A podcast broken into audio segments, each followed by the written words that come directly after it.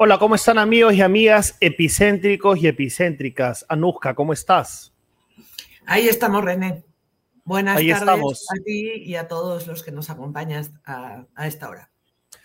Muchas gracias. Eh, un día movido. ¿Cuándo no es movido? Justo hoy día quería colgar un video en Instagram diciendo, ¿habrá algún día en nuestro queridísimo Perú en el que un político no esté amenazado de irse en cana, de que no lo sentencien, de que no se descubra una cuchipanda, una cutra, algún ministro, algún congresista, qué sé yo, eh, parece que no. Y hoy día, eh, justamente se ha sentenciado a Kenji Fujimori, a Nusca, como bien sabes. Kenji Fujimori, el hijo de Alberto, fue sentenciado a cuatro años y seis meses de cárcel. Ojo, que la ejecución de la pena, o sea, la ejecución, queda suspendida hasta que sea firme, ratificada en segunda instancia y la Sala Penal Especial encontró culpable a Kenji Fujimori por tráfico de influencias en el caso famoso de la compra de votos para evitar la vacancia al entonces presidente Pedro Pablo Kuczynski y que eh, fue eh, expuesto en una eh, denuncia, en una grabación subrepticia a cargo del desaparecido congresista Mamani de Fuerza Popular y, y fue el entonces ultra fujimorista eh, Daniel Salaverry, quien presentó en una pomposa conferencia de prensa la denuncia. El punto, Anuska, es que Kenji ha sido sentenciado y muy probablemente esta sentencia sea ratificada. Es decir, sería en cana Kenji. Y yo no puedo dejar de mencionar lo siguiente antes de hablar del siguiente titular. Eh, Keiko Fujimori puso en bandeja, como el propio Kenji lo afirmó, la cabeza de Kenji en bandeja, en bandeja de plata, la cabeza de Kenji. Se tumbó el indulto a su padre, es decir, Fujimori fue indultado y al margen si estaba bien o mal indultado, la denuncia de Keiko Fujimori y sus 73 congresistas ocasionó que Alberto Fujimori retorne a prisión y que Kenji sea procesado por estos delitos que lo llevarán a la cárcel. Todo indica en los últimos días de noviembre. Es una situación bien compleja eh, infraterna, a más no poder, y que dice mucho del espíritu y del alma de personas que quieren llegar al poder y que para ello pueden disponer incluso de su propia familia. También, Anuska, antes de que continúe con los titulares, ¿tú quieres decir alguno? Sí, no, quiero decir, eh, añadir un poco más de información porque no solo ha sido Kenji Fujimori sentenciado, claro. sino también los dos otros congresistas que aparecían en los llamados Mamani Videos, Alfredo Bocángel y Bienvenido Ramírez. También han sido eh, sentenciados a 18 meses de inhabilitación para cargo público y al pago de 52.000 soles de multa. La Fiscalía pedía para ellos 12 años por los delitos de cohecho y tráfico de influencias y al final eh, el juez ha desestimado el delito de cohecho y solo los ha sentenciado por el delito de eh, tráfico de influencias. ¿no? Quería decir eso y decir también que, ah, solo un breve recordaris, ¿no? Em, reunión, o sea, una, línea de tiempo breve, ¿no? Reunión de Kenji Fujimori con estos congresistas y demás, llegó la Navidad, Navidad, Dulce Navidad, eh, indulto a Alberto Fujimori, indulto que luego fue eh, revertido, ¿no? Por, por la Comisión eh, Interamericana, ¿cierto? Y luego por el Poder Judicial peruano. Así que efectivamente, cuatro años y seis meses de pena privativa para Kenji Fujimori. ¡Qué bestia! Él ha dicho que está decepcionado de la política porque le ha hecho mucho daño a su familia, ¿no? Ahora, ¿qué pensará su hermana? Como tú muy bien has dicho, ¿no? Que le puso en bandeja de plata, ¿no? Sí, mira, Anuska, yo voy a decir algo muy personal, pero a mí eh, me caiga lo que me caiga. A mí me daba tanto terror el plan de Vladimir Cerrón y la amenaza de comunismo y la impericia de Pedro Castillo y compañía, como esa infraternidad que veía en Keiko Fujimori. Conocemos a Kenji, conozco a Kenji, he conversado con él, lo hemos entrevistado y él fue muy duro cuando se enteró de que su hermana estaba detrás de esto. Y repito, no solamente regresó Alberto Fujimori a prisión, también se le abrió el proceso que ahora lo va a llevar a la cárcel a Kenji. probablemente, lo más probable. O sea, es, es tremendo, eso dice mucho. Eso dice mucho, pero no es lo único. Pero también dice mucho, René, solo una pequeña puntualización. Efectivamente, dice mucho de Keiko Fujimori, pero también dice mucho de Kenji Fujimori, porque es cierto que era un hijo eh, buscando la libertad de un padre, pero era un parlamentario. Entonces, eh, lo que no podía ser, lo que tampoco eh, se puede permitir es que un parlamentario haciendo uso y abuso de su poder utilice el poder en beneficio propio para liberar a su padre, ¿no? De, acuerdo, e, eso en rigor, de acuerdo, pero me quedo con un comentario de Rosa María Palacios que calificaba como un gran atenuante el hecho de que Kenji Fujimori, con todos los cuestionamientos que él tiene a nivel personal y por eh, ser un Fujimori, eh, estaba luchando por la libertad de su padre y es un hijo, ¿no? Es un hijo, ¿no? Entonces, eso lo coloca un poco en este aspecto por encima del bien y del mal, pero nuestro deber es exigir que cumpla con sus deberes de congresista. Y ahí sacrificó su deber de congresista por su padre. Lo hubieras hecho tú, lo hubiera hecho yo, tendríamos que estar en el lugar. Probablemente yo en su lugar también lo hubiera hecho. Pero independientemente, independientemente de que eh, la defensa de la familia pues es un tema controvertido, ¿cierto? Eso no exime que eso no se puede permitir tampoco, ¿cierto? Ah, Aunque también hay que recordar que la última campaña electoral Kenji Fujimori apoyó y se subió al estrado para apoyar eh, a su hermana. ¿Cierto? o sea, él, él sí antepone la relación con su hermana a todo lo demás.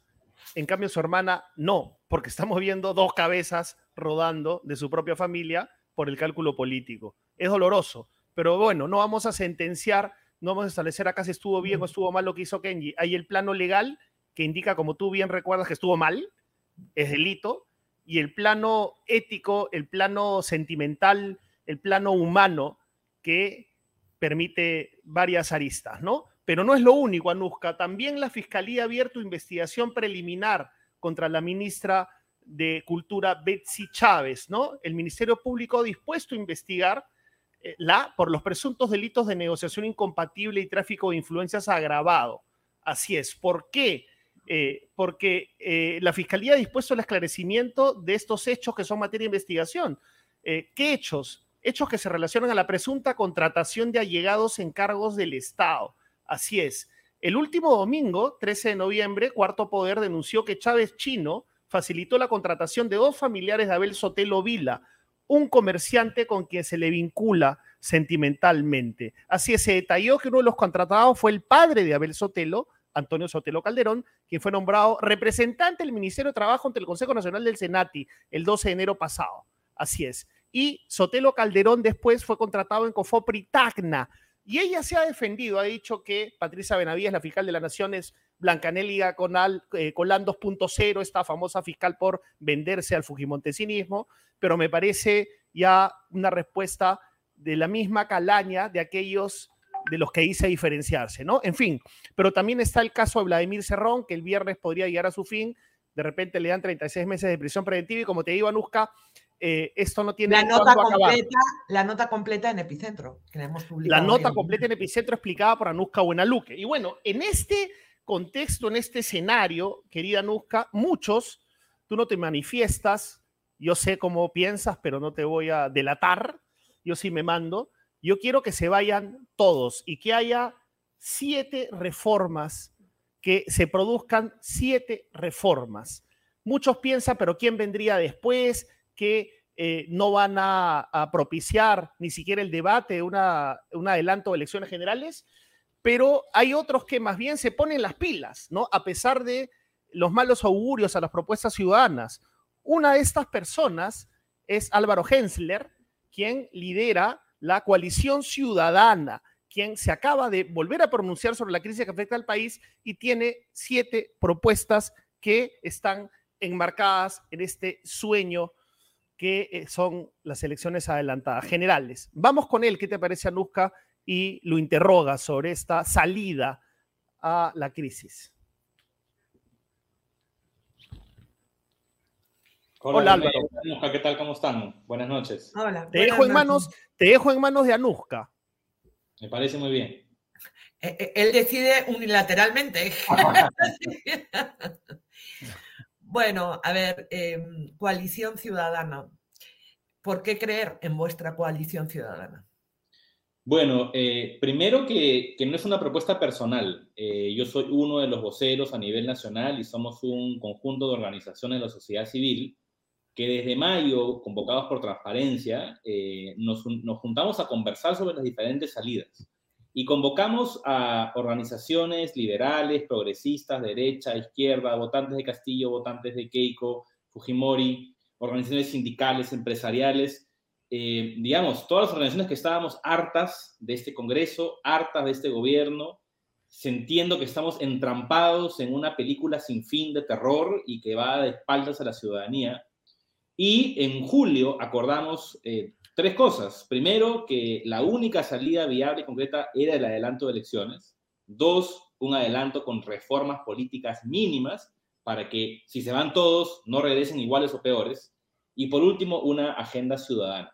De julio en adelante hemos puesto eh, la coalición a trabajar para identificar estas reformas, reformas que no las hemos inventado. Hemos analizado todas las propuestas que han habido en los últimos años y décadas en el país, de partidos políticos, de políticos, de instituciones democráticas, para encontrar cuáles son esos elementos que causan la crisis estructural y qué ajustes hay que hacerle a nuestro marco constitucional para poder salir de esta crisis.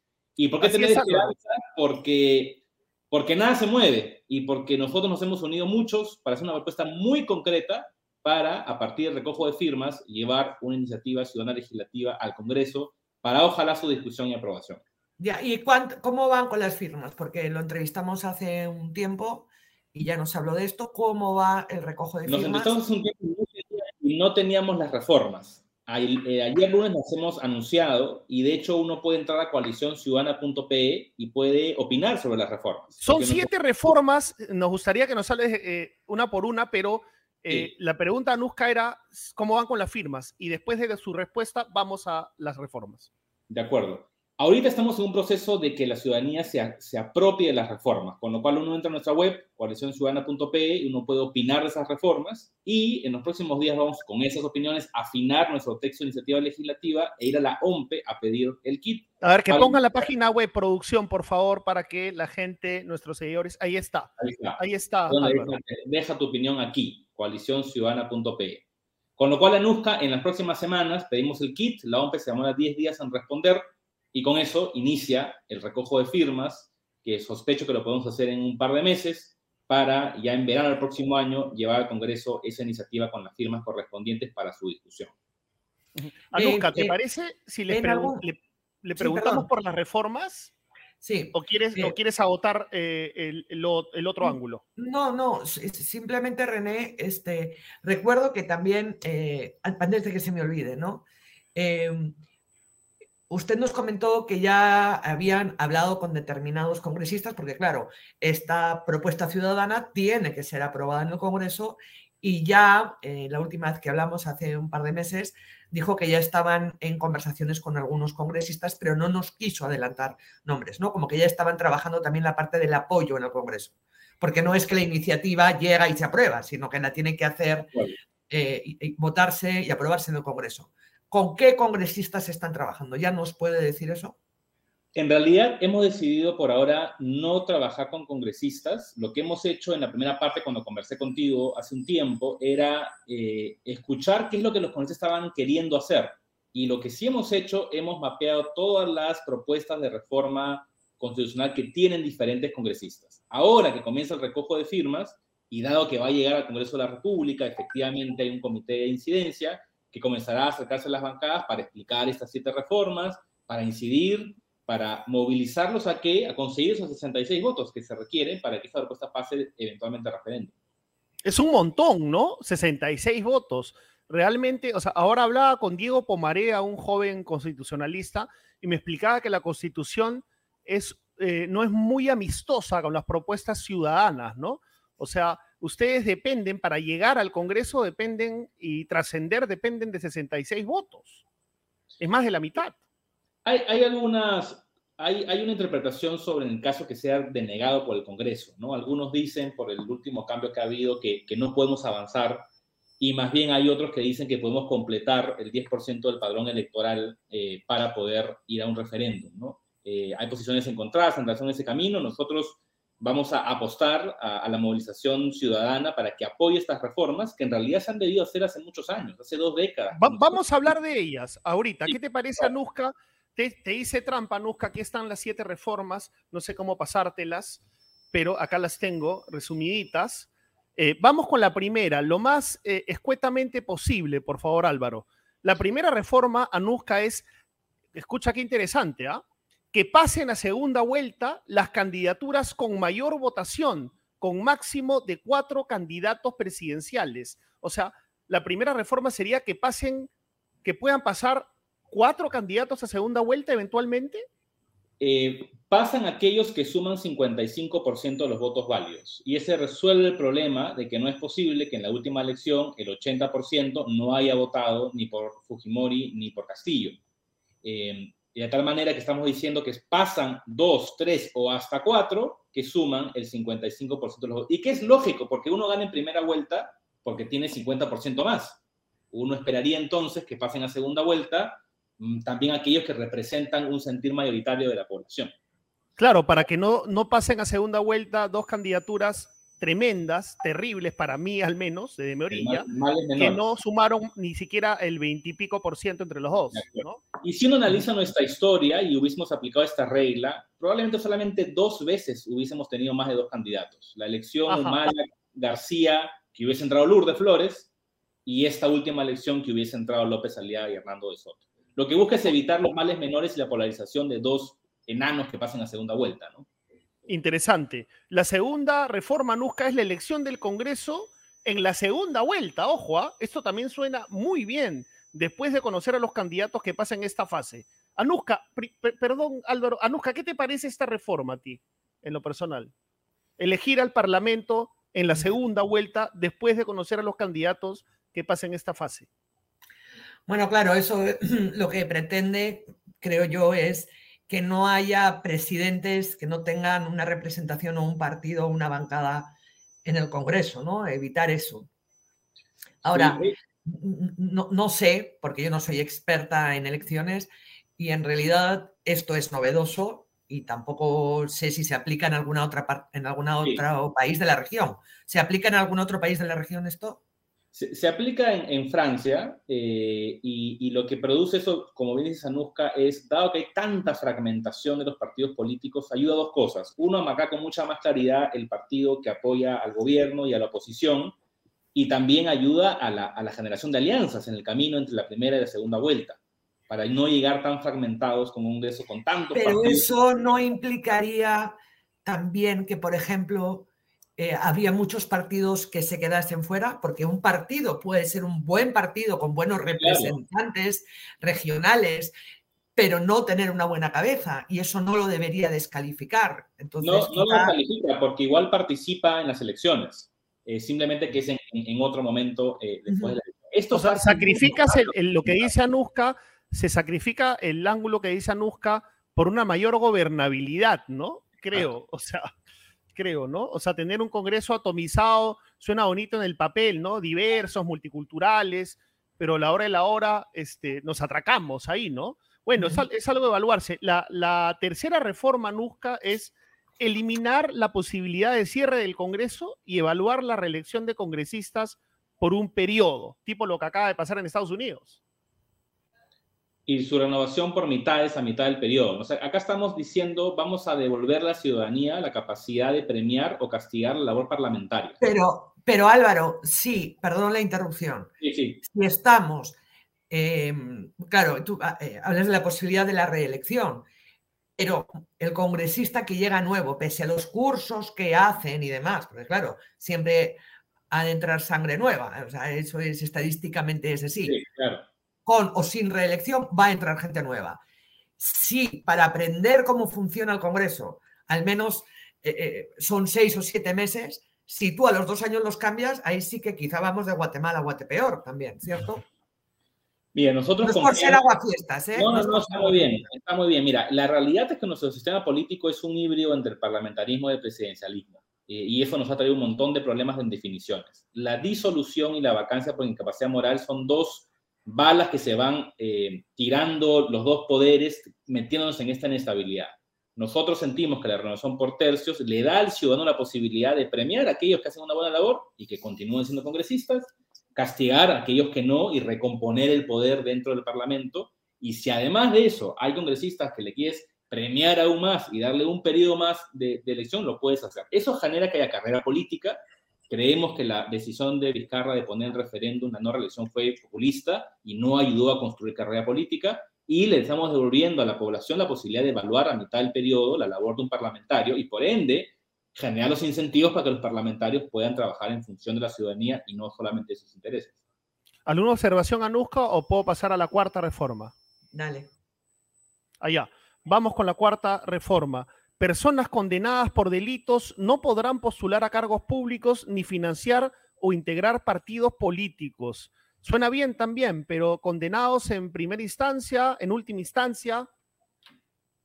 Son condenados y sentenciados de delitos muy graves como narcotráfico, terrorismo, criminalidad organizada, corrupción, etcétera.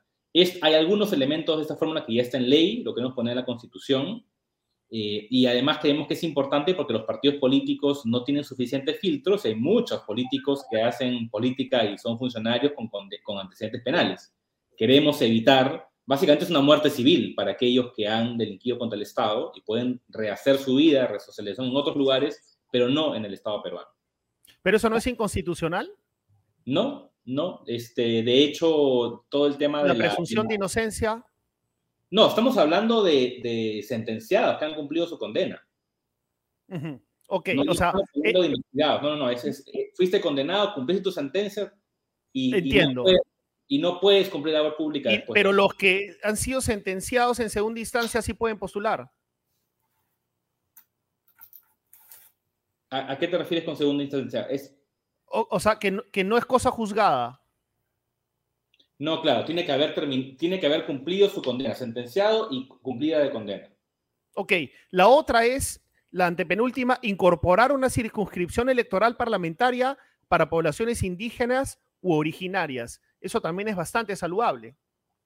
Sí, porque esto pasa también en otros países como Colombia. Eh, sabemos que nuestro Congreso no logra por nuestros distritos electorales recoger la diversidad de nuestro país y efectivamente al crear esta circunscripción, que no es un voto doble, simplemente es aquellos que, se, que están dentro del padrón de indígenas y originarios, tienen más posibilidad de poder tener representantes en el Congreso y hacer escuchar su voz minoritaria, pero importante en el país.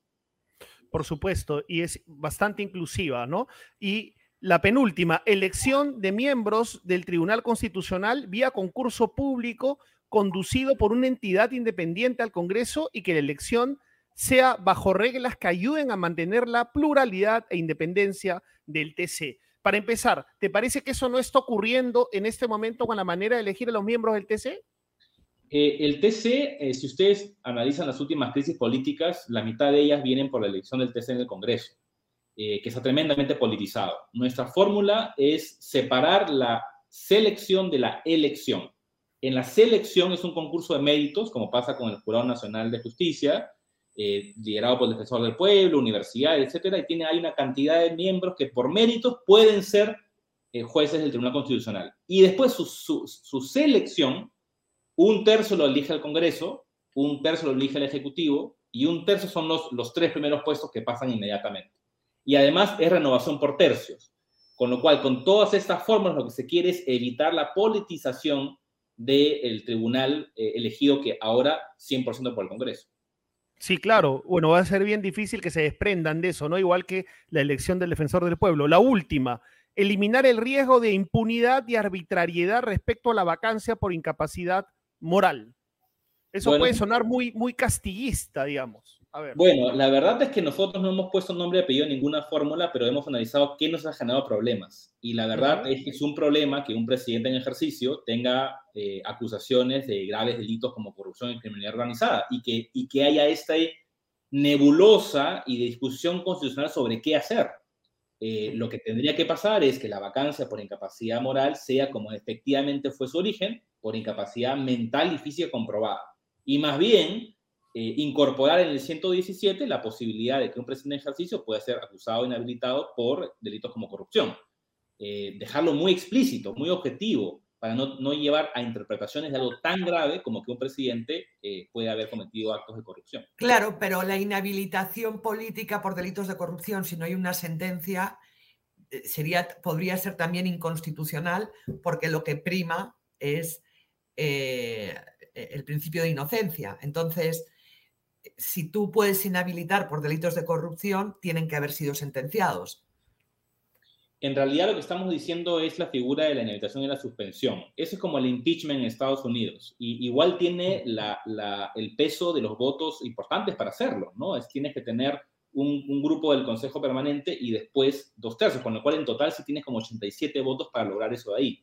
Pero sí sentimos que no, es, no había pasado antes, y hemos conversado muchas veces, que un presidente en ejercicio eh, claro, a, Vizcarra o a PPK se les acusó por delitos que pasaron antes de su mandato, ¿no? En el caso, y a, otros presidentes fue post su gobierno. En este caso es una, primera vez sucede que en el ejercicio un presidente tiene esa evidencia. Con lo cual, por eso es que la discusión y la poca claridad de nuestra Constitución para poder tener un camino claro y no jalar las interpretaciones de la Constitución que nos hacen un mal y delegitiman nuestra democracia.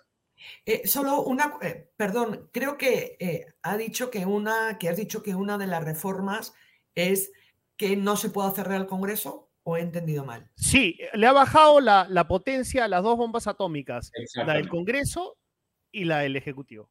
Que hay que decirlo, en ninguna democracia moderna existen esos dos, esas dos bombas atómicas.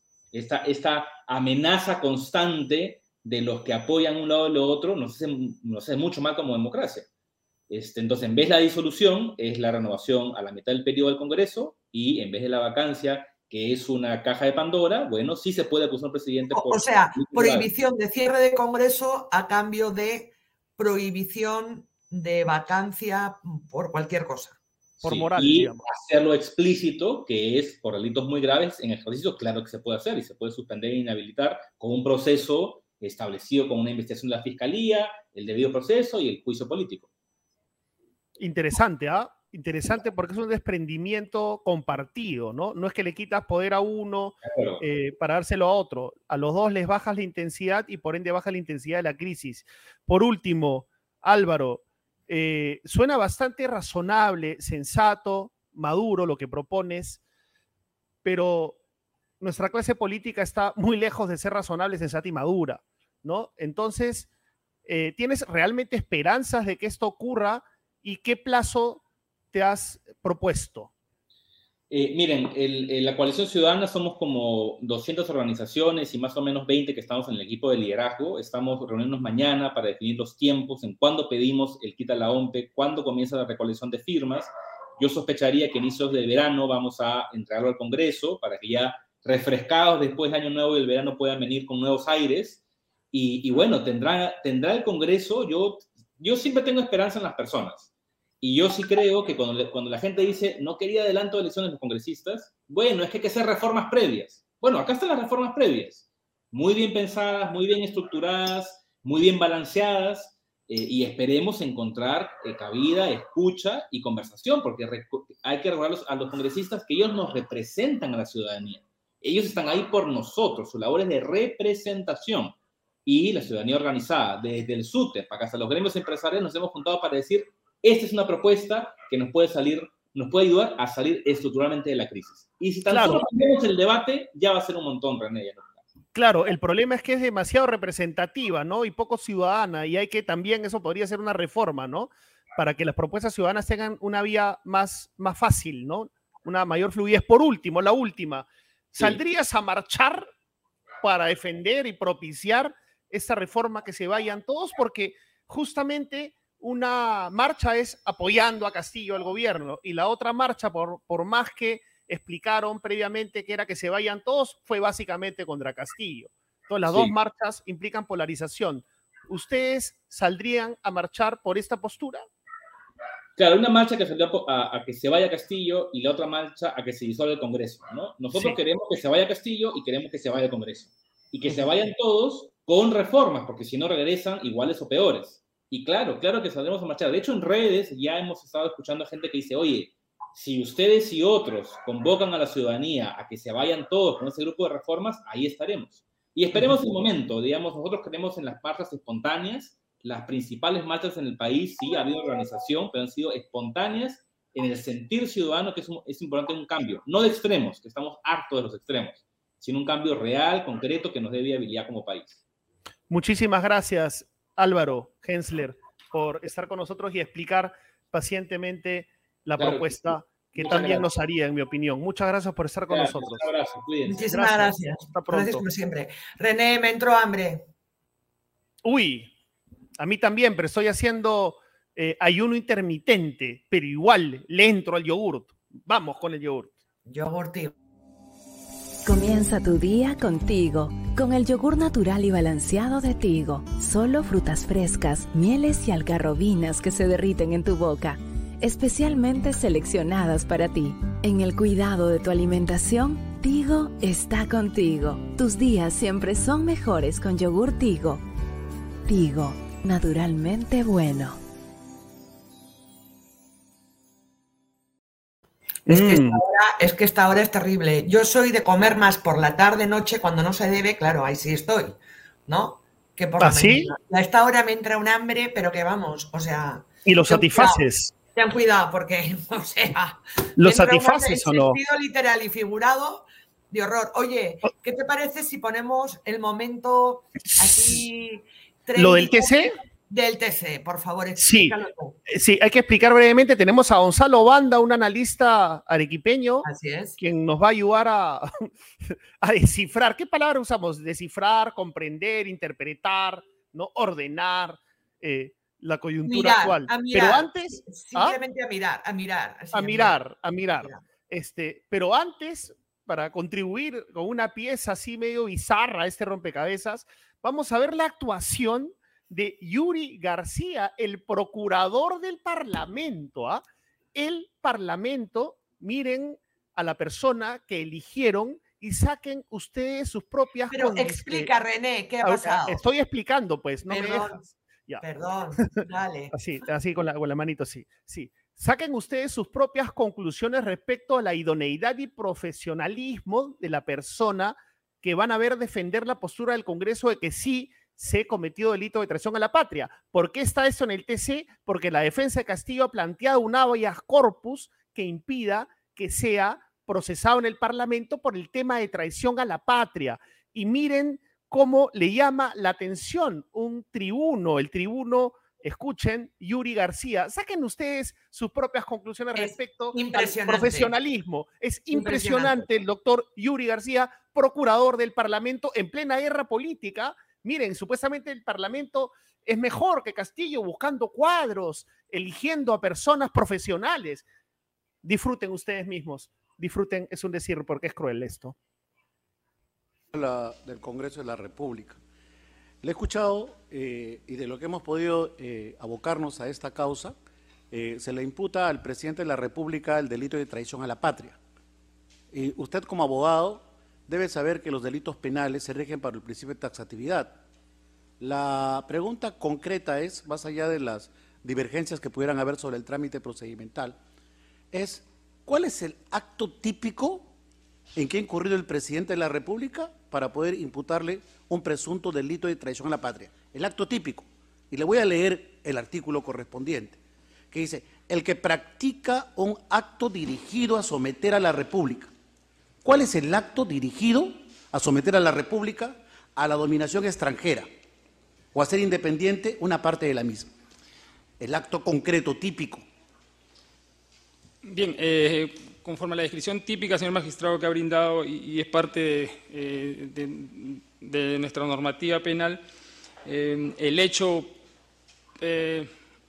me pide mi opinión, señor magistrado, pero obviamente a quien le corresponde el pronunciamiento es a los congresistas de la República. No, señor abogado, usted es el, usted es el abogado, usted es el procurador. Usted viene en representación de los congresistas y usted tiene que dar los argumentos del Congreso. Sí, a lo que me refiero, si me permite, señor magistrado, es que lo que considera, obviamente, en este informe es el hecho de, eh, antes de las intenciones que aparentemente habría tenido el, señor Castillo antes de ser presidente y, las y, su pronunciamiento brindado pues a nivel nacional e internacional siendo ya presidente en esta entrevista es la de, de alguna manera, una afectación al territorio nacional al dar salida a un país extranjero por territorio de nosotros. Eh, si es que vemos el, informe final, señor magistrado, lo que está recomendando justamente es un tema de eh, un delito no consumado, conforme se desprende del informe final que ha presentado la subcomisión, por, lo que lo califique un acto de tentativa. Conclusión, la opinión es un delito... en grado de tentativa, la, señor. La opinión. de la subcomisión... Señor abogado, esa postura me preocupa mucho. Primero porque estamos hablando de un país hermano como Bolivia. Segundo, porque estamos hablando de que usted se está tumbando décadas de políticas de integración latinoamericana. Está llevando al péndulo de la condena a Aya de la Torre, con su propuesta de la integración latinoamericana, a Antenor Orrego, con su propuesta de integración latinoamericana, a Mariátegui, a Basadre, a Víctor Andrés Belaúnde. Le vuelvo a preguntar, ¿usted cree que la opinión es un delito? o como el, tipo penal requería algún nivel de ejecutabilidad, algún nivel de actuación, un decreto supremo, un decreto de urgencia, un acuerdo de Consejo de Ministros, una iniciativa legislativa, una, una suscripción de un convenio unilateral, o sea, es decir, sin respaldo de ningún órgano estamental. Usted bueno. pretende que la figura de traición a la patria a partir de la interpretación que se está haciendo va a condenar la opinión propiamente? ¿O es que el presidente de la República desarrolló mayores acciones después de opinar tal como lo realizó en los medios de comunicación? ¿Alguna acción posterior realizó en concreto para concretizar? Eh, materialmente, como lo ha descrito el señor magistrado, no vemos eso en el informe ningún pronunciamiento, como, como, como, dice usted, material respecto a Consejo de Ministros. Ay, qué vergüenza. qué vergüenza. Qué de esa manera no, no, está? no está postulado en, el informe final. Y está. Anuska, por favor, antes de que entre Gonzalo Banda, mira, el magistrado se llama Gustavo Gutiérrez y el procurador se llama Yuri García y es del Parlamento, ¿ah? Ojo, del Parlamento. Y seguramente van a decir que el tribuno es rojo, mermelero, caviar, ¿no? en fin. ¿Qué te parece a ti, Anuska? O sea, es el procurador del Parlamento. O sea, la otra alternativa, Castillo, es se manifiesta en este procurador en un litigio crucial ¿ah? en el TC. Bueno, a ver, eh, la denuncia por traición a la patria, igual que la mayor parte de constitucionalistas estaban y eh, em, decían que no tenía ningún sentido el pedido de confianza que hizo Aníbal Torres. La mayor parte de juristas dicen que este, esta acusación por traición a la patria no hay quien la coja por ningún lado. Vamos a ver qué nos dice Gonzalo Mandan a Yuri a hablar de traición, pero lo mandan a la guillotina, al señor Yuri, que el pobre, pues, a ver. ¿Te parece que lo mandó la guillotina? Es, es, es, eh, claro, ¿Te parece? tratando de defender algo en lo que no cree. Complicado. Sí, pero, pero, él también pudo haber dicho que no, ¿no? Pudo haber dicho que no a Nusca. Pudo haber dicho que pues, no. Vamos a ver qué piensa Gonzalo Banda. Vamos a, ¿qué, perdón? Que no mucha gente sabe decir que no, digo. Así es, muy poca gente sabe decir que no, ¿no? Este, ya profundizaremos en eso. Vamos eh, a hablar con Gonzalo Banda en este momento. Él es un profesional arequipeño, eh, que resalto lo arequipeño, ¿no? Este, ¿Está bien que resalte que seas arequipeño, Gonzalo? ¿O ya a estas alturas ya da lo mismo?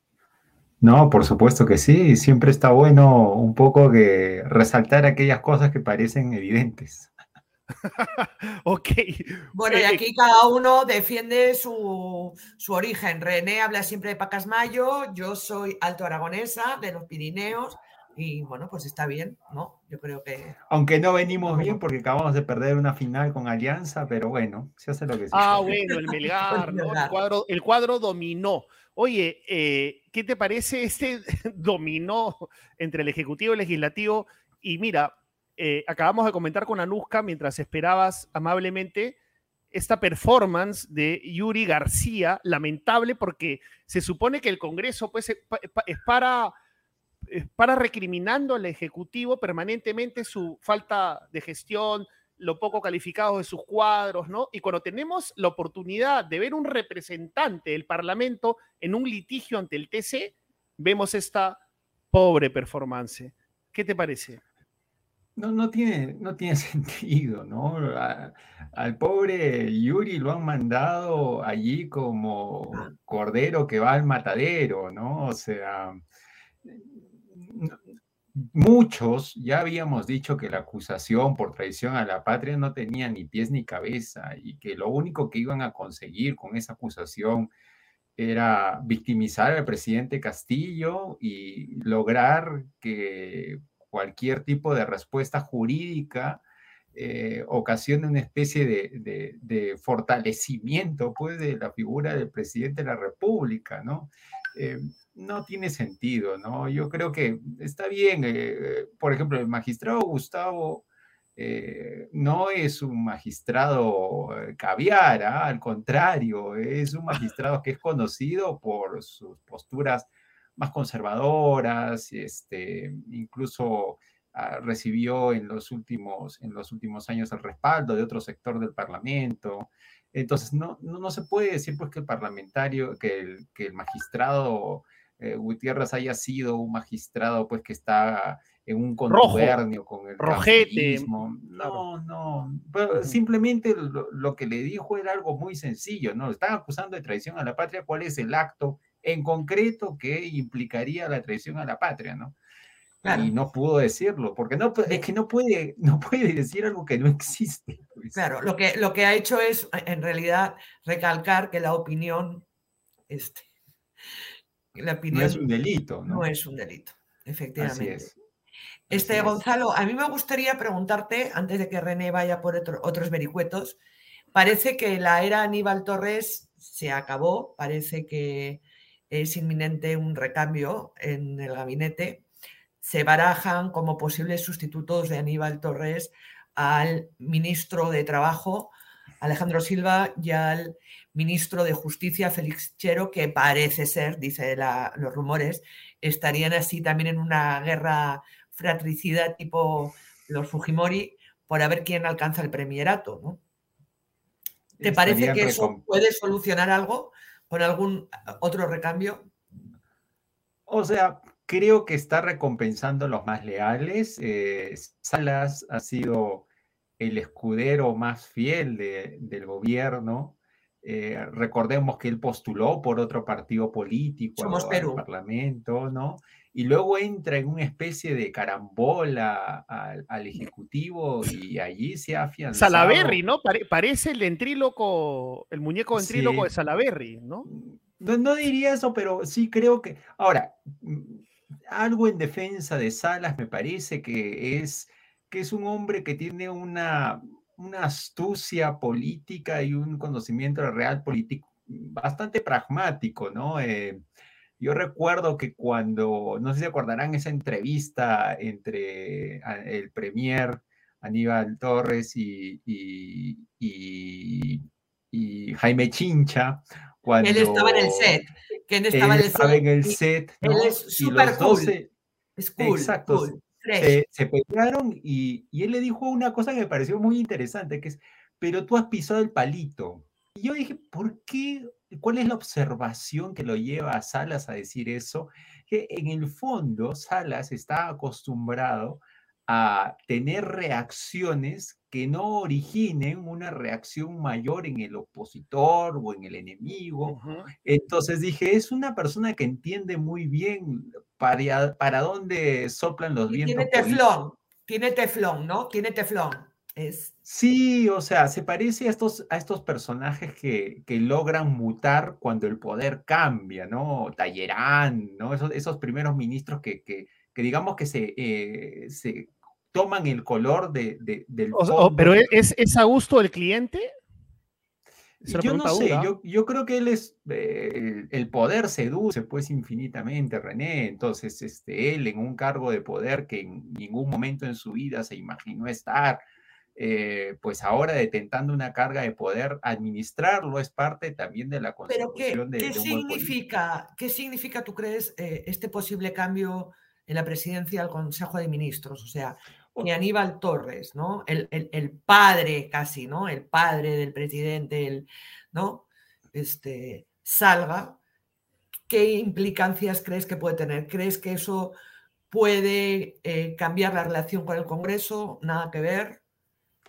O sea, en términos pragmáticos, quizás está apostando a disminuir la tensión política eh, el presidente, ¿no? Eh, aunque en los últimos días es que no, parece verosímil, porque hablar de que hay una estrategia detrás de todo esto, a mí no me parece verosímil, porque hace solo unos días estaba hablando de una cuestión de confianza y de nuevo de polarizar los ánimos con el legislativo y otra vez introducirnos otra, a otro capítulo de enfrentamiento ejecutivo-legislativo que le permite al ejecutivo ganar un poco de popularidad y ahora tratar de cambiar a una figura que seguramente no va a ser, porque Salas no se va a pelear con el, legislativo rápidamente, al contrario, muy, mucho de lo que hemos visto en la entrevista esta que hago referencia con Jaime Chincha lo vamos a ver en, en su actuación si es que él llega a ser premier. Entonces, o sea, ¿te parece hábil? ¿Te parece hábil y útil a Castillo sí, Si quiere bajar los decibeles del enfrentamiento entre el Ejecutivo y el Legislativo, me parece que es una persona que ha mostrado lealtad hacia Castillo y que Castillo podría utilizarlo, ¿no? Como te digo, a mí me parece una persona, particularmente yo no confiaría en ella, eh, pero creo que eh, si ha mostrado cierto tipo de lealtad con el presidente Castillo, ha sabido desenvolverse cuando las aguas han estado muy movidas. Entonces, tiene habilidad para moverse en esos Y, el ministro de, Justicia, Félix Chero, porque parece que, que, hay como dos bandos, ¿no? Como que además entre ellos que siempre han salido juntos en, muchas ocasiones a defender al presidente Pedro Castillo, parece que están, eh, son enemigos y rivales ahora en busca del fajín.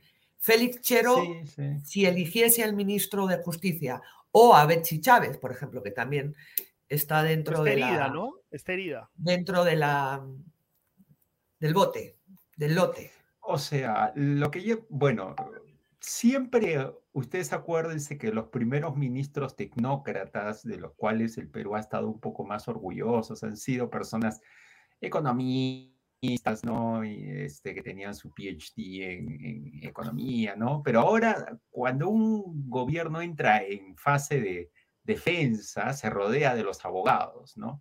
Entonces tienes primer ministro, un primer ministro abogado, como es Aníbal Torres, el señor Salas es abogado, el señor Cher es abogado, Betsy Chávez es abogada, entonces eh, no me parece raro el perfil, ¿no? Porque necesitas un hombre que conozca algo de, de leyes y que esté dispuesto a defender jurídicamente al régimen. En el caso de Chero, me parece que es una persona que tiene menos este, habilidad política con respecto a Salas en algunos aspectos. Me parece que va a ser leal con el presidente también.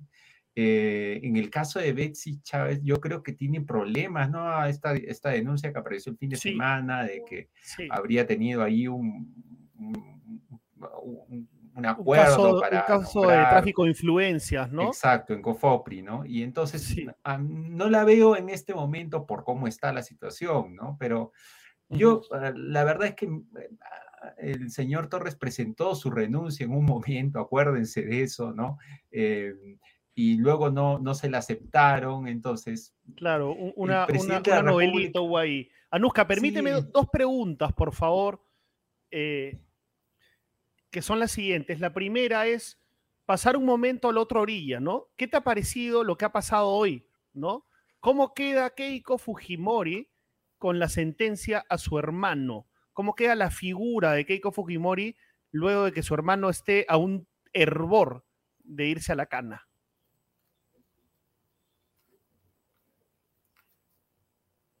¿Hola? Ay. Creo que no. ¿Me, escuchaste? ¿Me escuchaste o no? ¿Hola? ¿Es mi internet, Anuska? no, yo te escucho perfectamente. Ok. Eh, bueno, eh, tremendo, ¿no?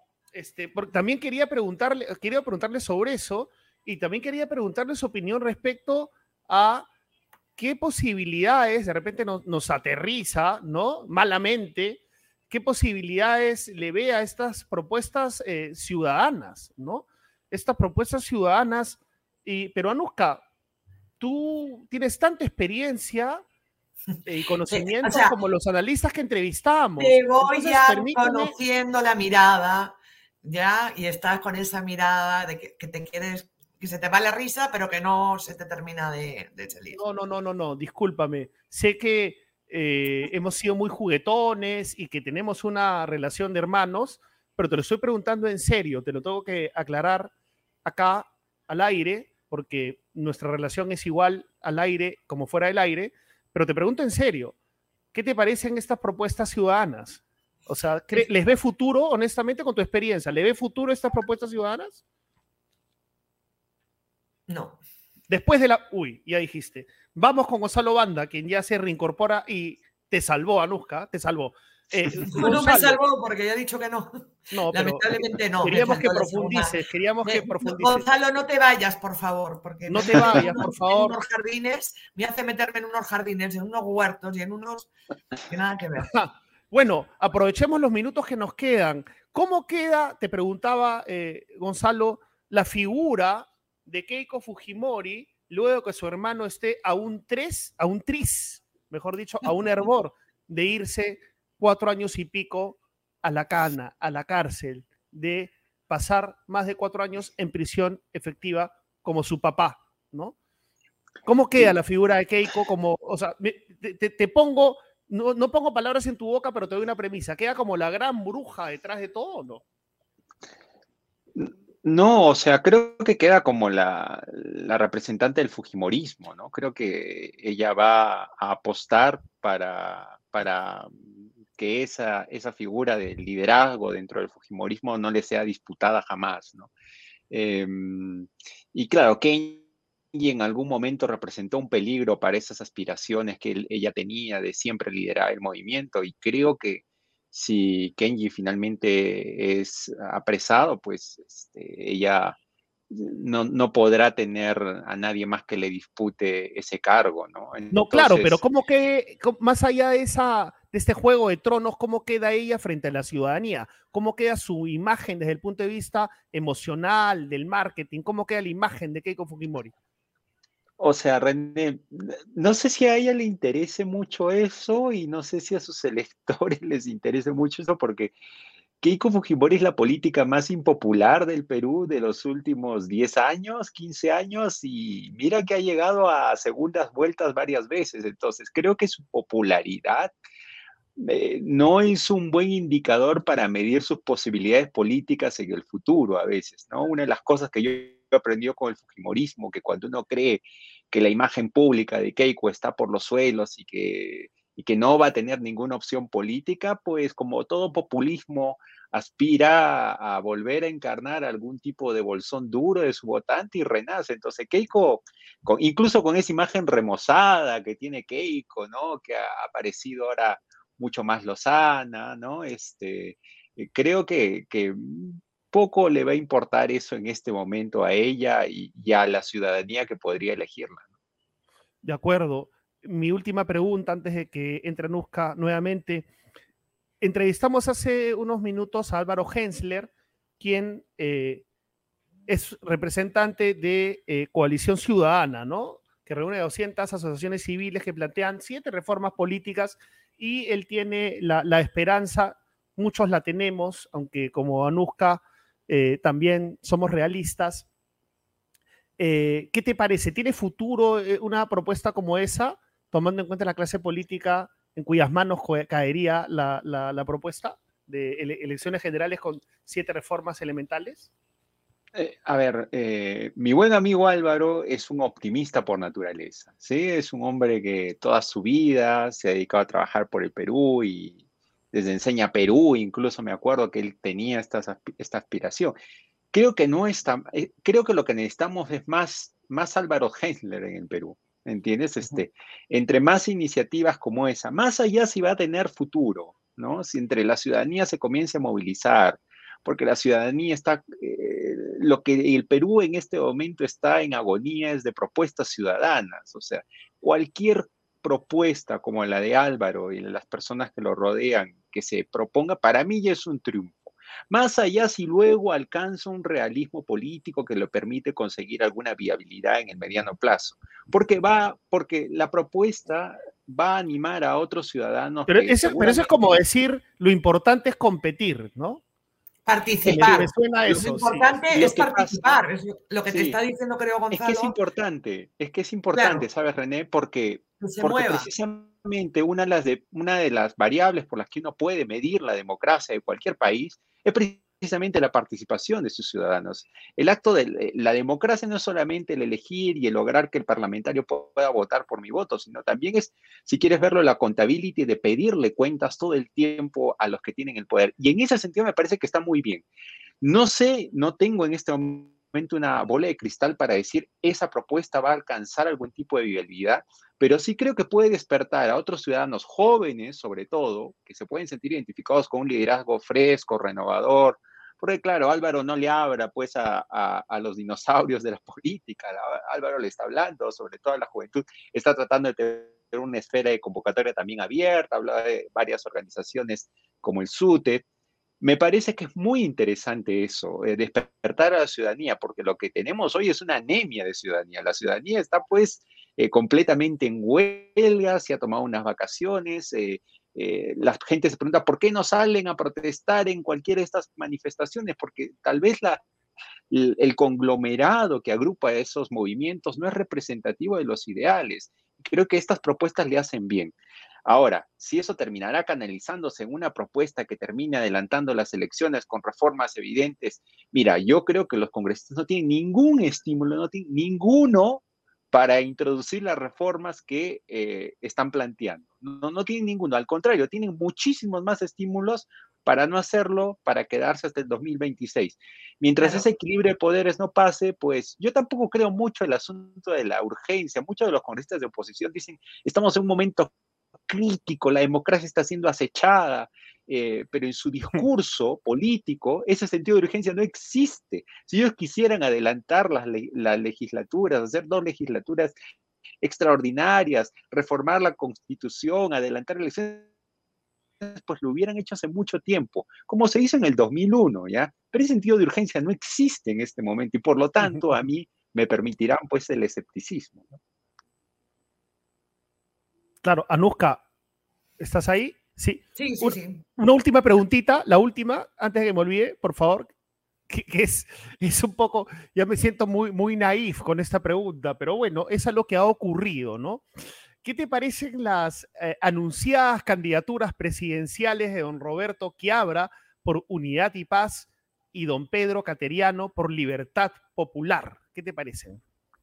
Bueno, yo estoy entre, mira, así como celebro la propuesta de Álvaro, que vengan otras propuestas y candidaturas políticas, o sea, entre, ¿sabes qué? Creo que entre este, este, este sistema circulatorio, el sistema político peruano, los partidos políticos peruanos son vehículos destartalados que se usan como combi para, para postular. Creo que cuando haya iniciativas, más allá de las ideas, uno puede discrepar o no con Pero ¿dónde los ubicas en el espectro, no? En, el, en este esquema tan polarizante y polarizado, ¿dónde los ubicas? ¿Son o sea, Quiabra lo ubicaría... Claro, no, Quiabra es, eh, me parece, derecha conservadora, este, algunas cosas seguramente liberal en lo económico, pero conservadora en lo, en lo político, en las libertades.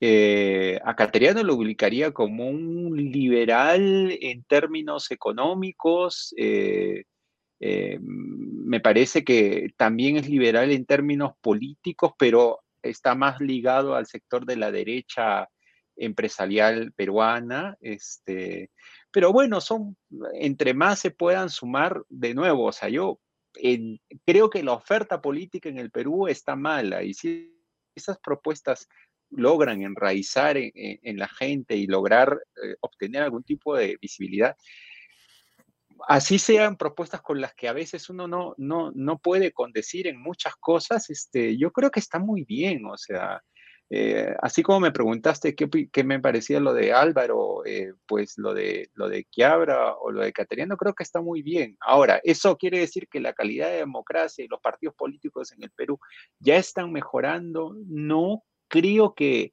creo que es lo que refleja que solo sean dos, que se suman a otras dos, como la que pudo, como el que pudo hacer el partido del señor Nieto y otros, refleja que es muy difícil hacer partidos políticos en el Perú, es muy costoso sobre todo. O hacer coaliciones, ¿no? Porque parte de la crítica es que se atomiza, ¿no? Bueno, pero eh, bienvenidos al, mundo político, eh, que donde en verdad eso, eso está pasando en todo el mundo. La gente cree que, bueno, si el Perú está viendo esta dispersión del voto, pues mira lo que ha pasado en Colombia, mira lo que ha pasado en Chile. Tal vez el caso excepcional sea lo de Brasil, donde dos candidatos se han concentrado toda la votación, pero en verdad en muchos países sí hay una suerte de archipiélago de candidatos y, y creo que eso está, vamos a ver en qué, en qué termina. Yo creo que no podríamos ser la excepción a lo que está sucediendo en el mundo, sobre todo si no tenemos partidos políticos. Y sobre todo si siempre hemos sido la regla, ¿no? Este, en claro, ese claro, en ese aspecto. Claro, claro. allá cuando yo, cuando yo estaba hasta hace poco en Inglaterra, este, la gente se preocupaba porque decía, oye, el Perú es un país fascinante, ¿no? Cambian de primer ministro todo, el tiempo, cambian de presidente todo el tiempo. Y claro, la metáfora es que ahora Reino Unido, pues, ¿no? O sea, mira que también está en estos pues, trompicones institucionales y cambian de premier. Entonces, sí, yo creo que en verdad la democracia en el mundo no está pasando por sus años mejores, no estamos viendo acechanzas a la democracia desde adentro, como antes no se veían, ¿no? Tal vez la, victoria o la ajustada victoria de, Biden en, el Senado en Estados Unidos puede como que darle un, giro de tuerca a la tendencia, el amigo Fukuyama estaría contento, pues, pero, pero creo que en verdad el mundo no está pasando por sus mejores momentos democráticos hoy en día. ¿no? Así es, no estamos en el mejor momento y además hay guerra. Bueno, Gonzalo, muchísimas gracias por tu concurso, tu participación acá en grado 5 con Anuski conmigo. Muchas gracias, estoy seguro que es la primera de varias entrevistas que se nos vienen. No, un gusto, cuídense. Chao. Muchísimas, gracias. Adiós. Anuska, eh, querida, hermana, ya toca el momento teletien. No. ¿Qué tienes ahí en la mano? Ya era hora de que me preguntaras. O sea, yo. Explícame, explícame. ¿Es un mensaje, ¿Es un mensaje de amor? No. A ver. Sangrar, ¿qué dice? ¿Sangrar qué? Es normal. Sangrar es normal.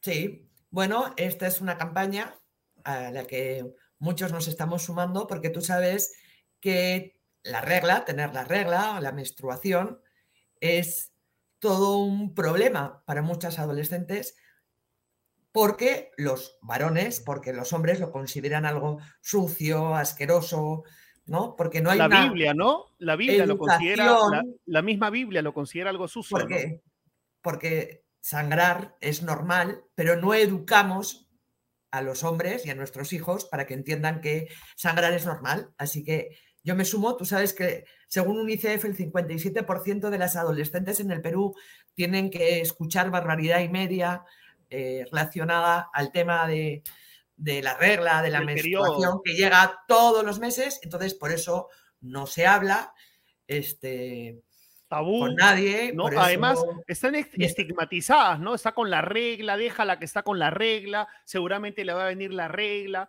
O sea, hay una estigmatización ahí clarísima y quien me diga que no, que me sustente por qué no habría, ahorita acá en el chat. Y además, una vez que una vez un congresista, no recuerdo quién, eh, dijo en el Congreso, es que debe estar en sus días, ¿no? sí. Sangrar es normal. Entonces, es una curita y es una campaña que es sensacional porque es una curita, todos sangramos, todos necesitamos una curita de vez en cuando, ¿cierto? Porque sangrar es normal.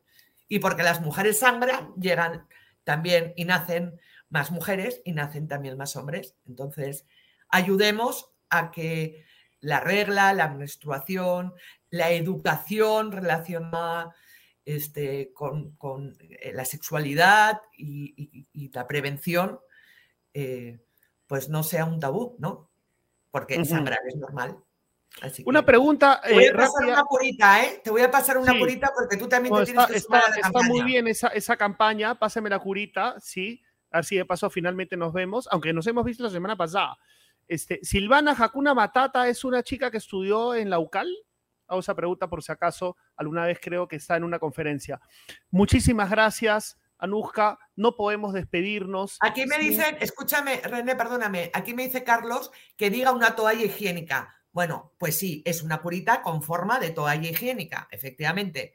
Es porque las toallas higiénicas se utilizan toallas higiénicas, tampones, pero ¿ah? todos los meses, todos los meses, ¿no? Todos los meses. Durante muchos años. Así es, y es parte, es parte de eh, la naturaleza. Y por favor, vamos, vamos, que es normal, absolutamente normal. ¿Y qué es normal? Lo estadísticamente más frecuente. Acá no hacemos juicios de valor, es lo estadísticamente más frecuente, lo normal. Sangrar es normal. Arriba, Nusca. Arriba las mujeres. Arriba nuestro auspiciador. Vamos.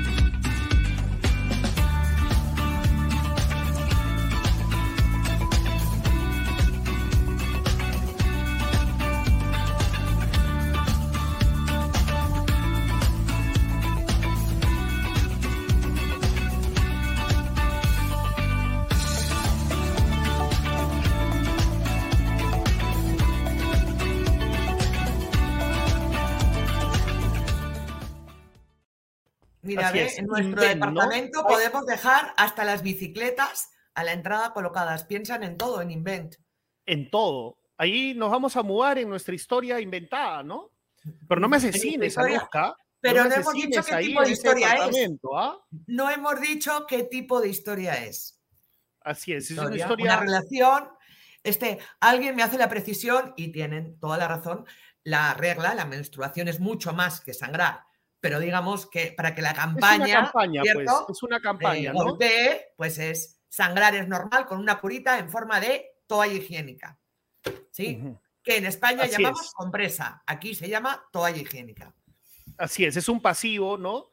Este, con el que cargan las mujeres y que no debe ser estigmatizado por los hombres, ¿no? O sea, eh, es, es un, un, trámite adicional a la vida, ¿no? El, el, periodo. Es un trámite, es todo un, trámite adicional. Sí. Así es, querida, este, Anuska. Entonces vamos con el momento teletienda. 955-101-558. Ahí tienen el QR rojito para suscribirse y el QR moradito con eh, negro, el YAPE, para que contribuyan si buenamente pueden. Y repito, el teléfono ganador. 955-101-558. Muchísimas gracias. Gracias totales por su sintonía, por su participación. Acá los leemos a todos y todas. Hay gente que detesta, ¿no? Que se diga todos y todas. Bueno, al diablo con la gente que lo detesta. Todos y todas. Gracias totales.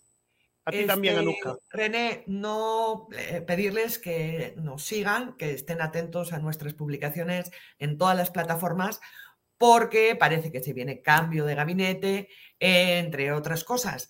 Luego, si sucede algo más en fiscalía, pues también estaremos atentos y bueno, y sobre otros temas también. Cualquier cosa. Porque no solo de política vive el hombre, porque no nos podemos olvidar que lo más político es lo más cotidiano, lo que le pasa al ciudadano de a pie y eso, en eso también está Epicentro. Así que gracias. Totales, totales, totales. Totales, totales. Estamos a martes, nos queda toda la semana por delante. Un abrazo grande. Es normal, te voy a pasar tu curita. Es normal, mándamelo ya mismo. Los queremos muchísimo. Gracias, amigos. Gracias, Mayela, Ángela, Juan, Francisca, Ominelíbero, todos, todos. Adiós. Muchísimas gracias.